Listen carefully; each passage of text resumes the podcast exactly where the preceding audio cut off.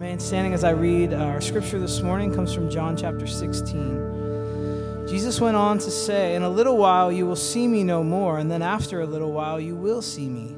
At this, some of his disciples said to one another, What does he mean by saying, In a little while you will see me no more, and then after a little while you will see me? And because I am going to the Father?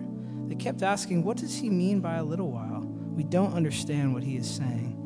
Jesus saw that they wanted to ask him about this, so he said to them, Are you asking one another what I meant when I said, In a little while you will see me no more, and then after a little while you will see me? Very truly I tell you, you will weep and mourn while the world rejoices. You will grieve, but your grief will turn to joy. A woman giving birth to a child has pain because her time has come, but when her baby is born, she forgets the anguish because of her joy that a child is born into the world. So with you, now is your time for grief, but I will see you again, and you will rejoice, and no one will take away your joy. This is the word of God. Amen. Amen. You may be seated. Thank you, Eric, and good morning, everyone. Welcome this morning, Bethany, at uh, our 11 a.m. service. Before we pray over the scripture that uh, I'll be teaching this morning, I want to give you an update on our building next door. Many of you are curious about what's going on over there. And so, as you see, it's still there. Um, but, the, but I have some good news. The good news is uh, it's scheduled to go down tomorrow. And so that is good news. Uh, and we'll be moving our uh, meetings out of this space, we who meet here on Mondays, so in case anything goes wrong, we'll be safe. So we're going to be meeting across the street tomorrow, but the building's intended, it's going to go down tomorrow. So that's uh, exciting. Also, I want to give you an update on our uh, drive to close a $1.5 million gap in our Building Faith campaign. Many of you know uh, last week was a week to receive pledges for that. Uh, there's some bad news and some good news. The bad news is we're only at $350,000, and so we, ha- we have a ways to go for a million and a half dollars. Um, million and a half dollars, though, I'll just say is very doable for this congregation. And the good news is only 97 of you have given. And the reason I say that's good news is because I believe in you. And I believe that uh, as the Holy Spirit speaks to you, uh, we will have a breadth of participation. It is A, tempting to think somebody else will do it, B, uh, just to forget, C, life is busy, D, it's spring break. I get, I get it. And so we won't talk about this again other than in the sermon, but we won't talk about it like next week. We won't talk about it because it's Easter. But I would encourage you, if you haven't given yet, you can pick up a pledge card or online, you can find your way to this as well and participate with us. I don't want you to miss the joy in participating in what God is doing. And so this is something where we believe everyone, as everyone participates, it works. There's a little thing on the back of a pledge card suggesting how you could give. And if you're not so wealthy, even if you skipped one latte a week, which you could do, th- that helps us and that helps us reach this goal. And others of you can do substantially more. That's great too. Just pray and please respond to how God, how God speaks. You hear questions, both pledge cards and people are at the back afterwards. Having said that now, I will pray and we'll look at John 16. Let's pray together. Father, thanks so much that we can gather within these walls to listen for your voice. Thank you that you desire to invite us into this full identification with you uh, as those who not only share in your glory, but as those who walk with you uh, at the cross.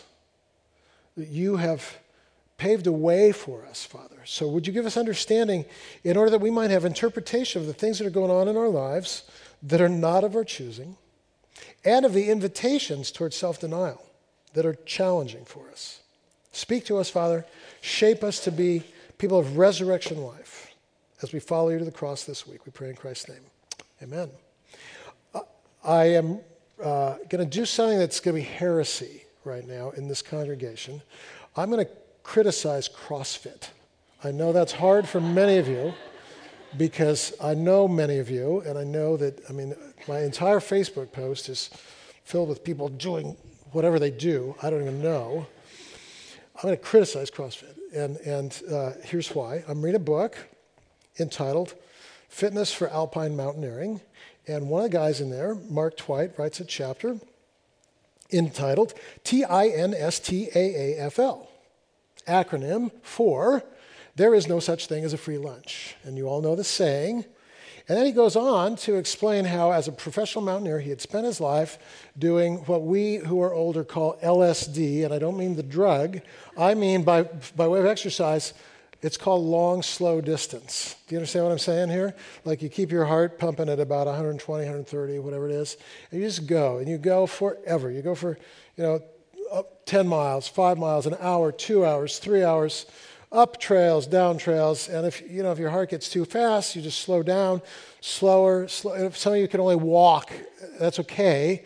But that's, that's, how, that's how he had been staying in shape his whole life. And then uh, someone turned him on a CrossFit, and this is what he said I drank the Kool Aid.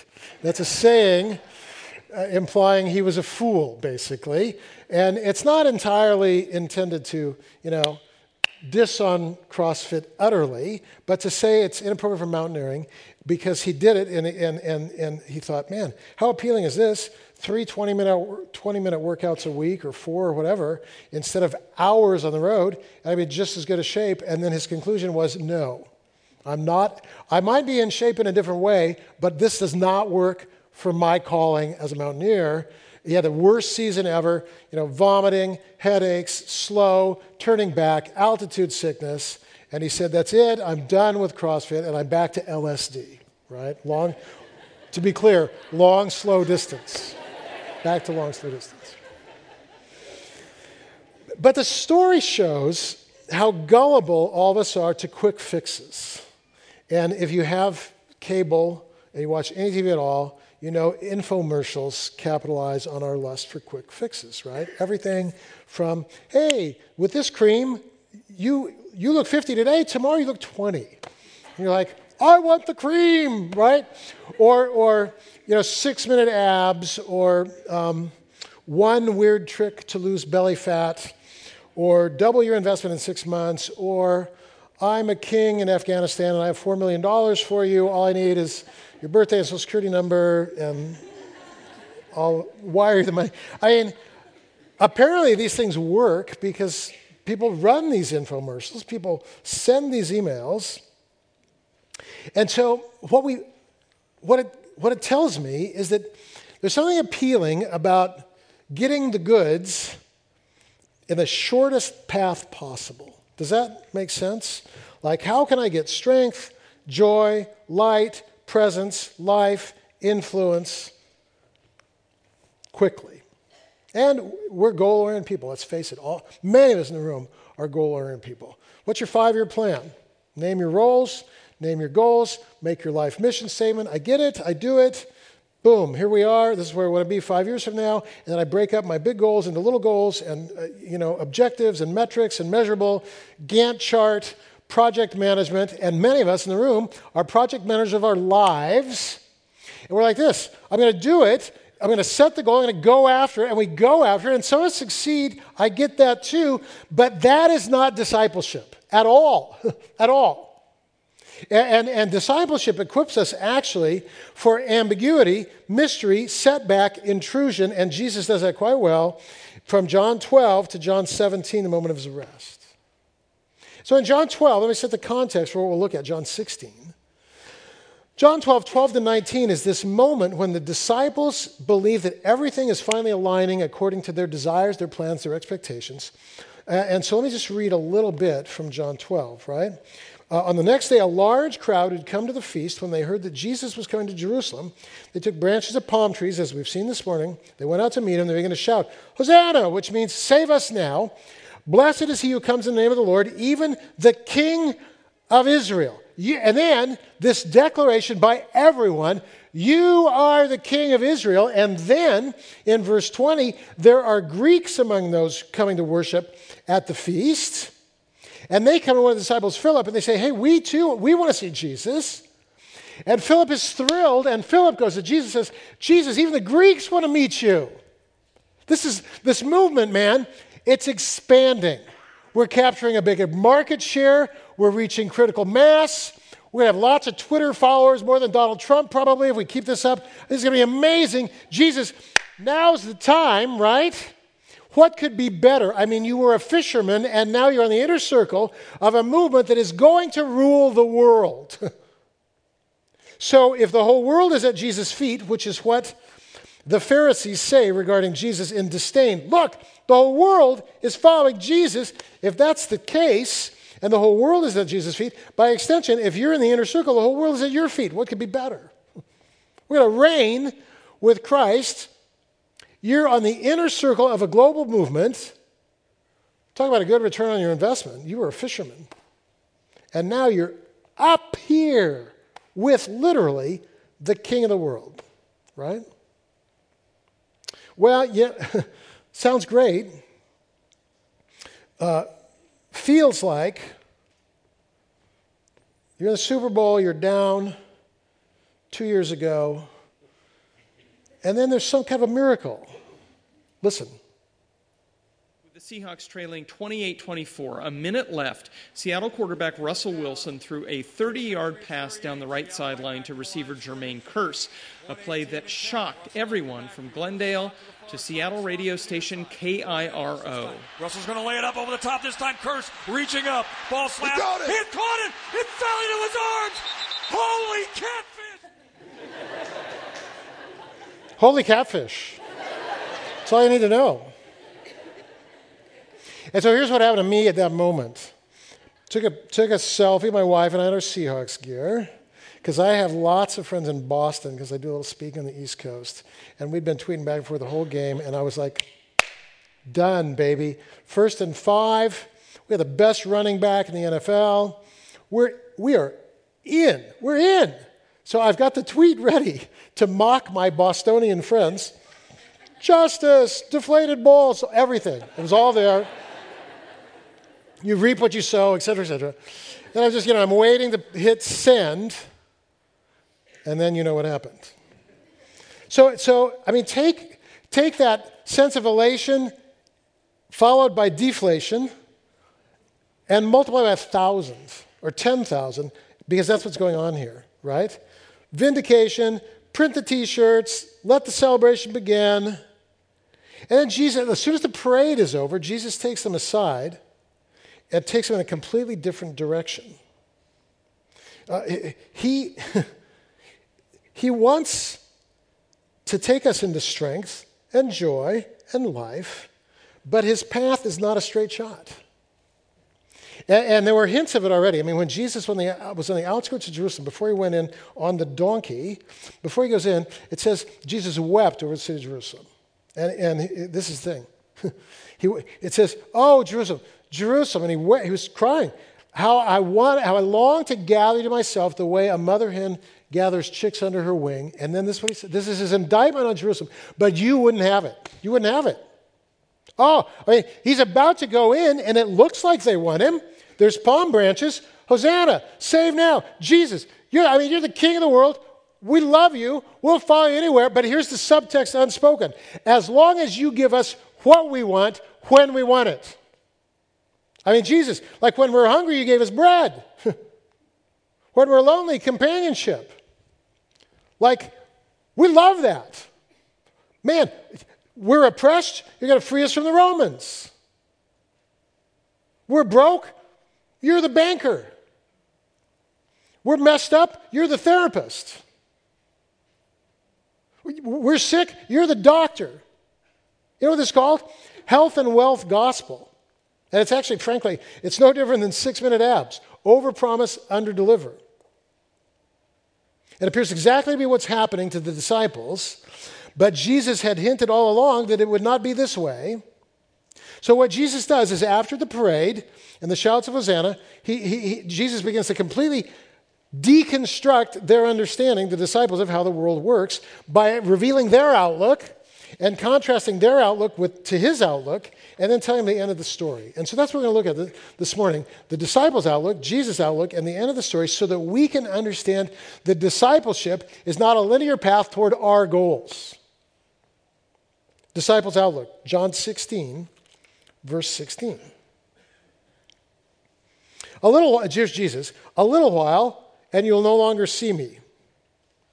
And again, a little while, and you'll see me. So some of the disciples, when they, uh, when they heard this, they said to one another, What's he saying? A little while you'll no longer see me, In a little while and you will see me because I go to the Father. So they're saying to themselves, What's he talking about? A little while. We, we don't know what he's talking about. A little. What does he mean? A little while. So here's the thing. What do the disciples want? They, were actually, from the disciples' perspective, alignment with Jesus will provide two things in my life, and both are wrong. They're not true. The disciples are, they're like this Jesus will provide for us certainty and comfort. And by comfort, I mean uh, like a comfortable life, ease. Certainty and ease. Love that. So the, Jesus is saying, You guys long for certainty. I can't give you certainty. Just a few hours earlier, the disciples were at the height of certainty regarding their own future, right? Hosanna, palms, the whole world going after him. Everything points to this solid future with them in the inner circle. But there was also this increasing evidence that things were pointing in a different direction. John chapter 12, verse 27 is where Jesus says this Unless a grain of wheat falls in the ground and dies, it abides by itself alone. But if it dies, it bears fruit. If you try and save your life, you lose it. If you lose your life, you find it. And then immediately, behind the curtain, when the parade is over, they're in this room, and Jesus, instead of acting like a king, he puts on this towel and he washes the disciples' feet, an act of abject servitude, and he says, This is your future. And then in John 13, 21, he says, One of you will betray me. And then in John 13, 33, he says, I'm leaving, and where I'm going, none of you will follow me.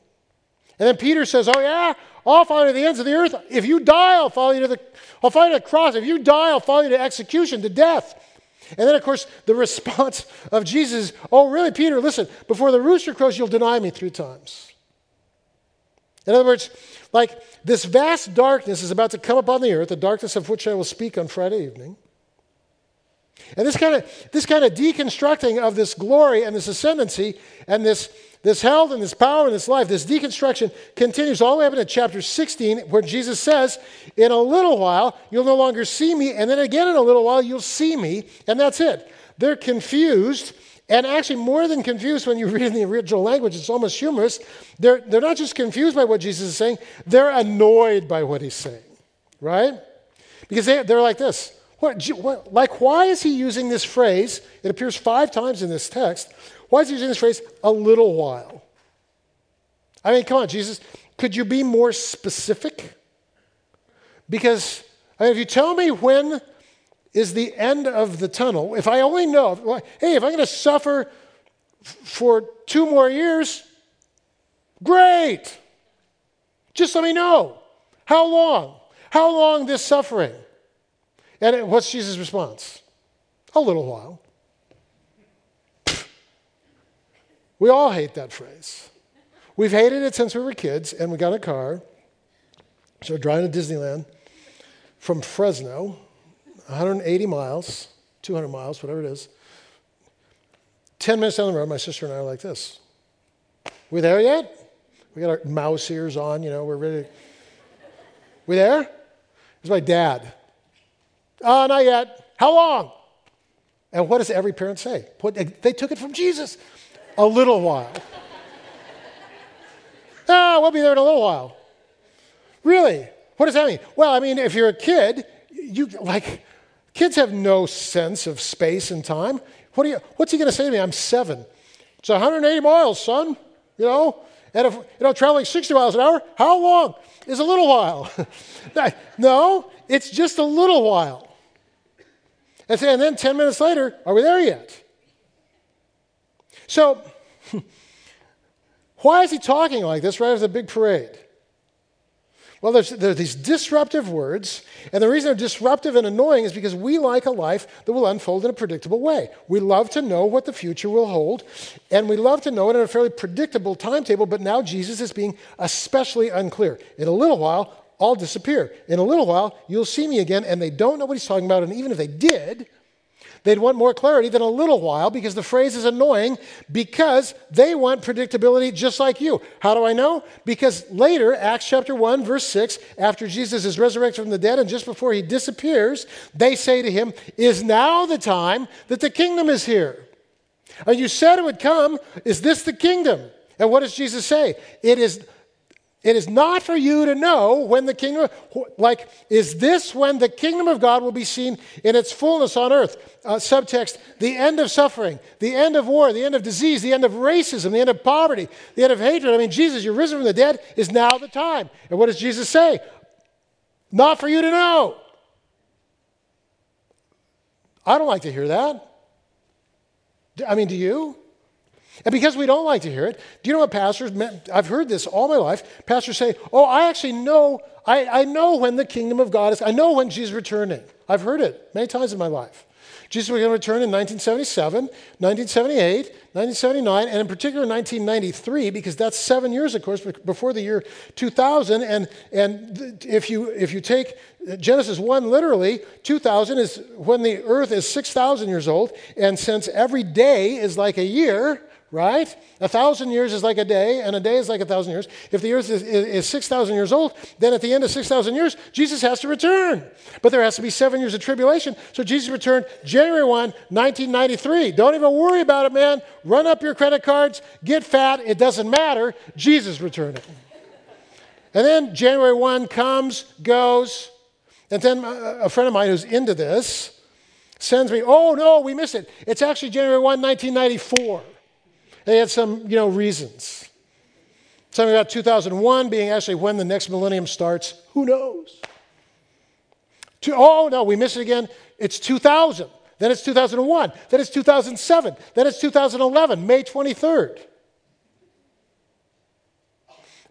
My father in law, before he passed away, one of the wisest things he ever said to me, he's a contractor, doesn't read his Bible a lot, but this is what he said Richard, I'm going to tell you, he says, never trust a preacher with a chart. it's a good word. I took it to heart. I did. I took it to heart. I used to have a chart. okay. you don't know. So this gets uh, not only eschatological for those who are into that kind of thing about the end of time, this is very practical too. James 4:13. Come now, you who say, today or tomorrow we're going to go into such and such a town, spend a year, trade, make a profit. It sounds like it, sir, sure. This, hey, this is what we're going to do. We're going to go, you know, 5% return on the investment, maybe 10. I mean, that's what happened last year, so it'll happen again this year. And then here's what James says under the inspiration of the Holy Spirit You don't know what tomorrow will bring. And by the way, says James, what is your life? You are a mist that appears. And how, how long are you here? From James, you appear for a little while. Don't you love that? Same language. And then you vanish. So instead of saying we're going to do this and that, why don't you say this? If the Lord lives, excuse me, if the Lord wills, we will live and do this and that, and we don't even know what the outcome will be, but if we can, we'll do it. But we know this much the path between where we are and where we want to be, if we ever get there, will not be linear. We know that. In other words, we're invited to embrace the reality that the future is entirely unknown to us, and this is because the reality is exactly what James says you don't know what tomorrow will bring. Uh, you don't know about your investments. You don't know 8%, 10%, 5%, negative 80%. You don't know. You don't know about your health. It's good now for some. You don't know a year from now. You don't know about accidents. You don't know about diseases. You don't know, you don't know about your marriage. If you're single and you want to be married, you don't know how long till you get to be married. You know, how long? And here's Jesus' answer Oh, don't worry, relax. You'll be married in a little while. Yeah, yeah, I've heard that. I'm 24. I'm 28. I'm 32. What is this little while? Shh, chill out, little while. How long until you retire? Oh, don't worry, you'll retire in a little while. Oh, I hate my job. When do I get a new job? In a little while. When does this cancer treatment end? In a little while. You're married. You hate your marriage. When do I get intimacy again in my marriage? In a little while. You see, here's the deal. All through the Bible, there were visions that people had about their future. The problem was the vision, the problem was the path. Joseph had this dream I'm going to rule over my brothers. That's all he had in his dream. What was not in the dream was the path to get to ruling over his brothers. And do you know what that path included? Well, all his brothers were jealous of him. They hated him. They sold him as a slave. He was framed for sexual assault. He was tossed in prison. He was forgotten for years. And then, precisely because of that context, he was raised to a position of prominence and ended up saving his brothers from dying. and ruling over them, just as the scripture told. But how long did it take him from the dream to the realization of the dream? Oh, a little while 25 years. That's a little while. Paul's vision, ministry to the, to the, to the uh, Gentiles. How long be, be, between vision and ministry? Oh, a little while, 14 years. David, anointed as king.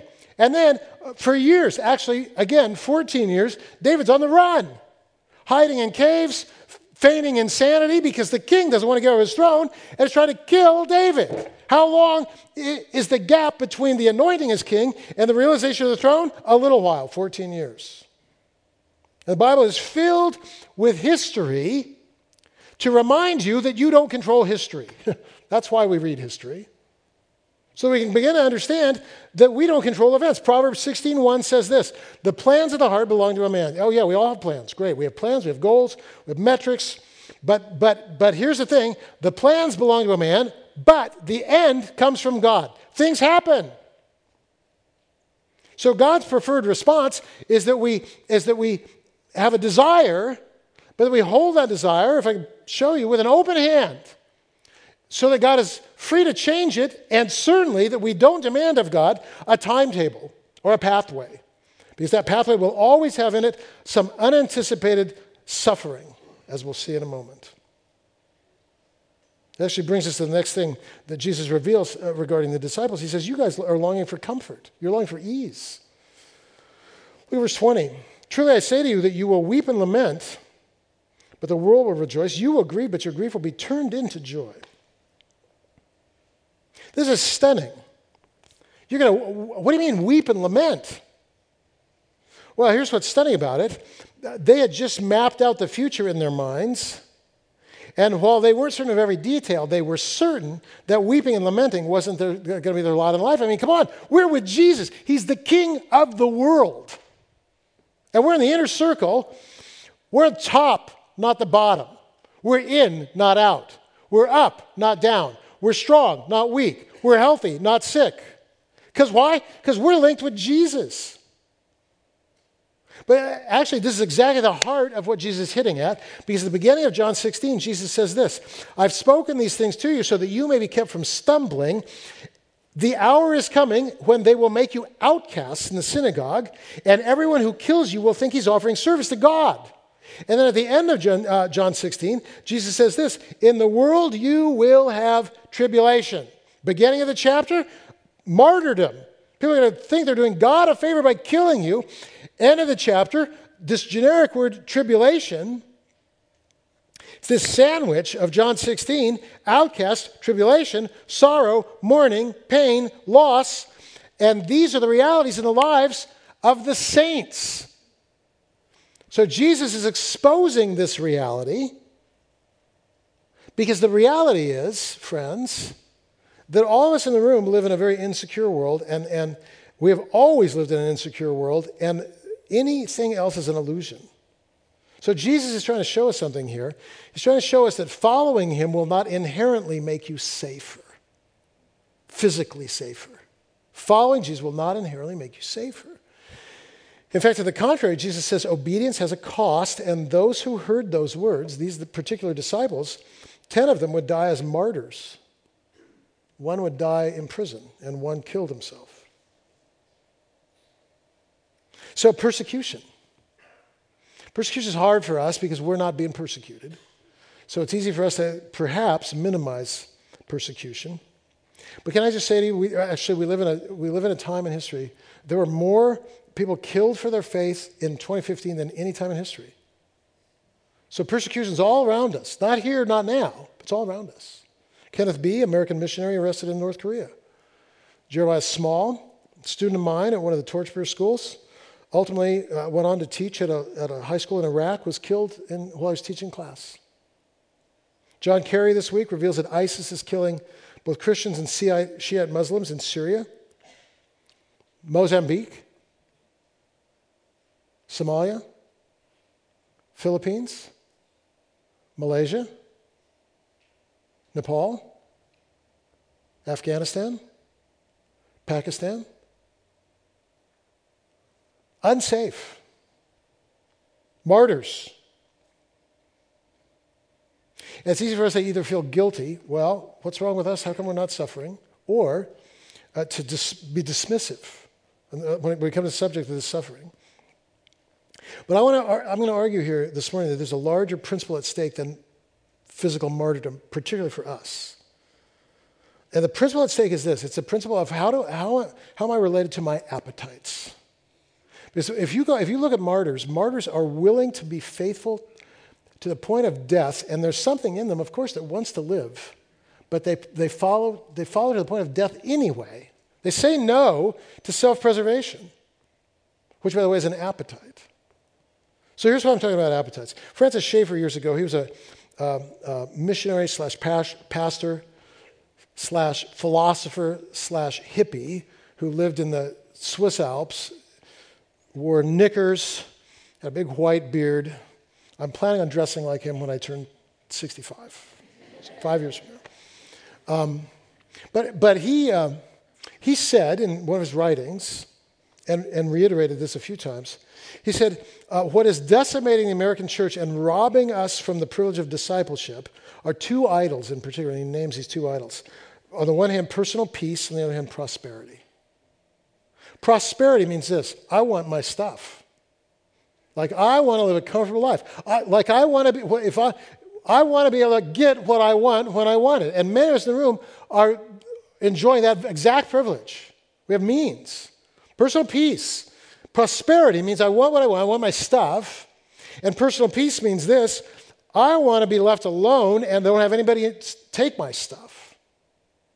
You know, NIMBY, have you heard that? Not in my backyard. Come on, I worked hard so I could build walls around my life and sit here and watch March Madness and have a good time. And, and, and I don't want to be, don't, don't tell me about homelessness. Don't tell me about heroin addiction two blocks from here.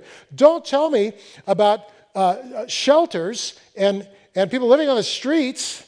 Don't, don't tell me about home, like camps for homeless. Not, you know, not in Ballard, no. Send them somewhere, but just not near me. We're going to be left alone in our, in our illusion that no one is suffering. And it, it, Schaeffer calls it idolatry. And he says uh, that, that that idolatry will steal our obedience to Christ. Paul puts it this way Philippians chapter 3, verse 19. He says, Beware of those whose God is their stomach. And he's not talking about just food. He's talking about appetites, you understand? And Jesus, remember Jesus' story regarding the rich young ruler? He tells the story of the rich young ruler. And uh, this guy comes to Jesus and says, Hey, you know, what do I do to enter the kingdom of heaven, right? I want to be in this thing. And Jesus says, You got to keep all the commandments. The guy goes, Yep, done. I've kept them all. And then Jesus says, One thing you still lack sell everything you have, give it to the poor, come follow me. And what you don't read is this Oh, what a dumb rule. I'm, done. I'm out of here. No, he doesn't say that. Read it.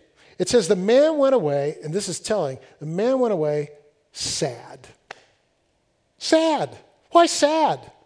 He, why is he sad, man? He has his stuff. Can I say? That's why he's sad. Because his stuff's become an idol. Are you with me? His stuff has become an idol. The most important thing in his life is his financial security, and he's unwilling to step outside of his grip on financial security and give. That's why I said I'd talk about giving again. Because I don't want you to miss the joy of what God has in your life by your. It's not God doesn't need your money. God wants to give us joy, and joy, the joy of generosity always comes on the far side of giving. Yesterday, I went to Costco for one reason only to pick up some prescriptions for my mother in law. Normally, when I'm in Costco, I have a list and I ignore everyone. And I even run people down sometimes with a cart, and it's, it's terrible. I'm, like I'm very goal oriented. Yesterday I had this thing, and I had to wait a little while for the, for the uh, prescriptions. So I'm wa- just wandering around, I don't have anything to buy in there. And I, so I thought to myself, I'm going to do an experiment. I'm going to look, because I'm thinking about this sermon, I'm going to look for somebody who has a happy smile on their face. Does anyone in Costco have a happy smile on their face? Here's the deal. It's so funny to look around because, uh, you know, I parked the car and, like, maybe because I didn't have to shop, I don't know what, I was in a great mood. Parked the car and I go, man, the blossoms on the tree. Oh, it smell, you know, fresh, you know, showers and just little rain had come and the clouds were coming in. And, it, and then it, I think, oh, isn't it like perfect, perfect weather. And then I thought to myself, what an amazing place we live because there's only like five days a year when you're physically uncomfortable due to the weather. I, I, don't know where else in the world it's that way as well, as good as it is here, I, unless you hate rain. But even then, you've got Gore-Tex, so don't even worry about it. Well, I mean, I love it. I love where we live. You can ski in the morning and sail in the afternoon. And we're, and we're rich. We got our all our, got our all little American Express cards there at Costco, you know. Meaning, I can get anything I want. I want a thing to cook meat slow, done. Juicer, done. Nine pizzas for $9, done. wow. We should be happy. Clean water, education, Lexus, Toyota, Ford, brand new Chevy, Kia, it's all there. New cars, shiny, new flowers, new rain, new plastic, carts overflowing with chips and beer for March Madness. And I'm not kidding, in my survey, anecdotal, 300 faces maybe, not a smile, not one. Not one, anywhere, none, none. Uptight about the lines, uptight about the crowds, uptight about the samples not being big enough, fighting over samples. I want my cheesecake now, go! What are we? I'll tell you what we are. We're people with two idols prosperity and living alone. Do you know what? When our appetites govern our lives, we make bad choices. Bad food choices, bad sexual choices, bad time choices, bad money choices. Instead of being governed by wisdom, we become governed by our appetites, and the results aren't pretty. America as a nation racked with obesity, anxiety, and addiction, and fear and greed. That's who we are. C.S. Lewis in the Screwtape Letters said there's a more insidious form of persecution than overt persecution, and it's comfort. This is what he says about comfort. Indeed, the safest road to hell is the gradual one gentle slope, soft underfoot, no sudden turns, no milestones, no sign points, little choices, saying yes to your appetites over and over again in a culture that offers you everything you want on demand. You want, I mean, you want, you know, oranges in July? Done. You want sex on demand? Done. There's a, literally an app. You want, you, you want companionship? Done. Wealth? Done. Education? Done. Food? You never have to be hungry. You never have to be cold. You don't have to be lonely. You don't, you never have to, you don't have to deny yourself ever again. And Jesus says, You are missing the point entirely. because unless you deny yourself and take up your cross, you will never be a disciple. You'll be a consumer of spiritual goods, but not a disciple. You see, for most of history, for most people, you couldn't meet appetites on demand. You couldn't have oranges in July, you had to wait. You couldn't have sex whenever you wanted on a computer, you had to wait. Nothing was available on demand. Life was tenuous, so a lot of waiting. And in that context, people learn patience, learn endurance, learn service. So Jesus says, You guys are missing it. I'm telling you, you're going to suffer. Between here and here, between, between joy and where you are, there's sorrow. Between health and where you are, there's sickness. Between forgiveness and where you are, there's a weeping confession where you see and own your stuff. Between resurrection life and where you are, there is always, always a cross. And if you want the life Jesus came to give and you're avoiding the cross because you are living by your appetites, you are not following Jesus. So Jesus gives us a different outlook that encourages us to follow him to the cross so that we might know the joy. And that outlook is offered uh, very quickly in uh, verse uh, 19 to 22. Where, particularly, I'll, I'll, I'll go to this for the sake of time. Jesus says, here's the, here's the I'm gonna, your grief will be turned into joy. And then verse 21, he says this When a woman is in labor, she has pain because her hour has come. But when she gives birth to the child, she no longer remembers the anguish because of the joy that child has been, that a child has been born in the world. And so it's the joy of childbirth, and you're here. But you can't, this is not a straight line. Any mom in the room knows it. Between the glad news of pregnancy and the glad moment of delivery, there is agony. Jesus said it, right? Women in the room, you know it's true. Now, let me just ask how many women in the room have had more than one child? Raise your hand if you have more than one child. Look around at all these crazy ladies. I mean, they, they, they were screaming in agony and pain, and now they did it again. Why? Like, how does that happen? Well, Jesus explains it actually here. He says, when the child comes, she no longer remembers the pain because of the joy that the child's been born into the world. I was just there, my daughter giving birth to my granddaughter. And I watched the whole thing. I have it on video, I won't show you. but I can promise you that I, my favorite piece of the video is there's about, about a 90 seconds or so from the agony of delivery, and I think, I don't know, but it looked like the most painful moment, to the total joy, instant joy of a brand new life. Instant joy. The joy so overshadowing the pain, the pain is forgotten. That's what it says. The pain is forgotten. And Jesus says, that's not just about childbirth, that's about everything. The joy is, watch this, always on the far side of pain. Always. Joy is on the far side of grief. Strength is on the far side of weakness. Generosity is on the far side of giving. Life's on the far side of the cross.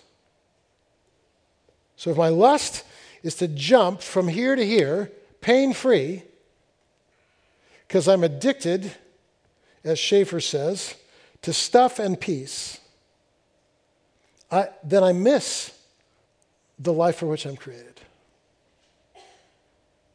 The transformation that occurs in the cross is glorious.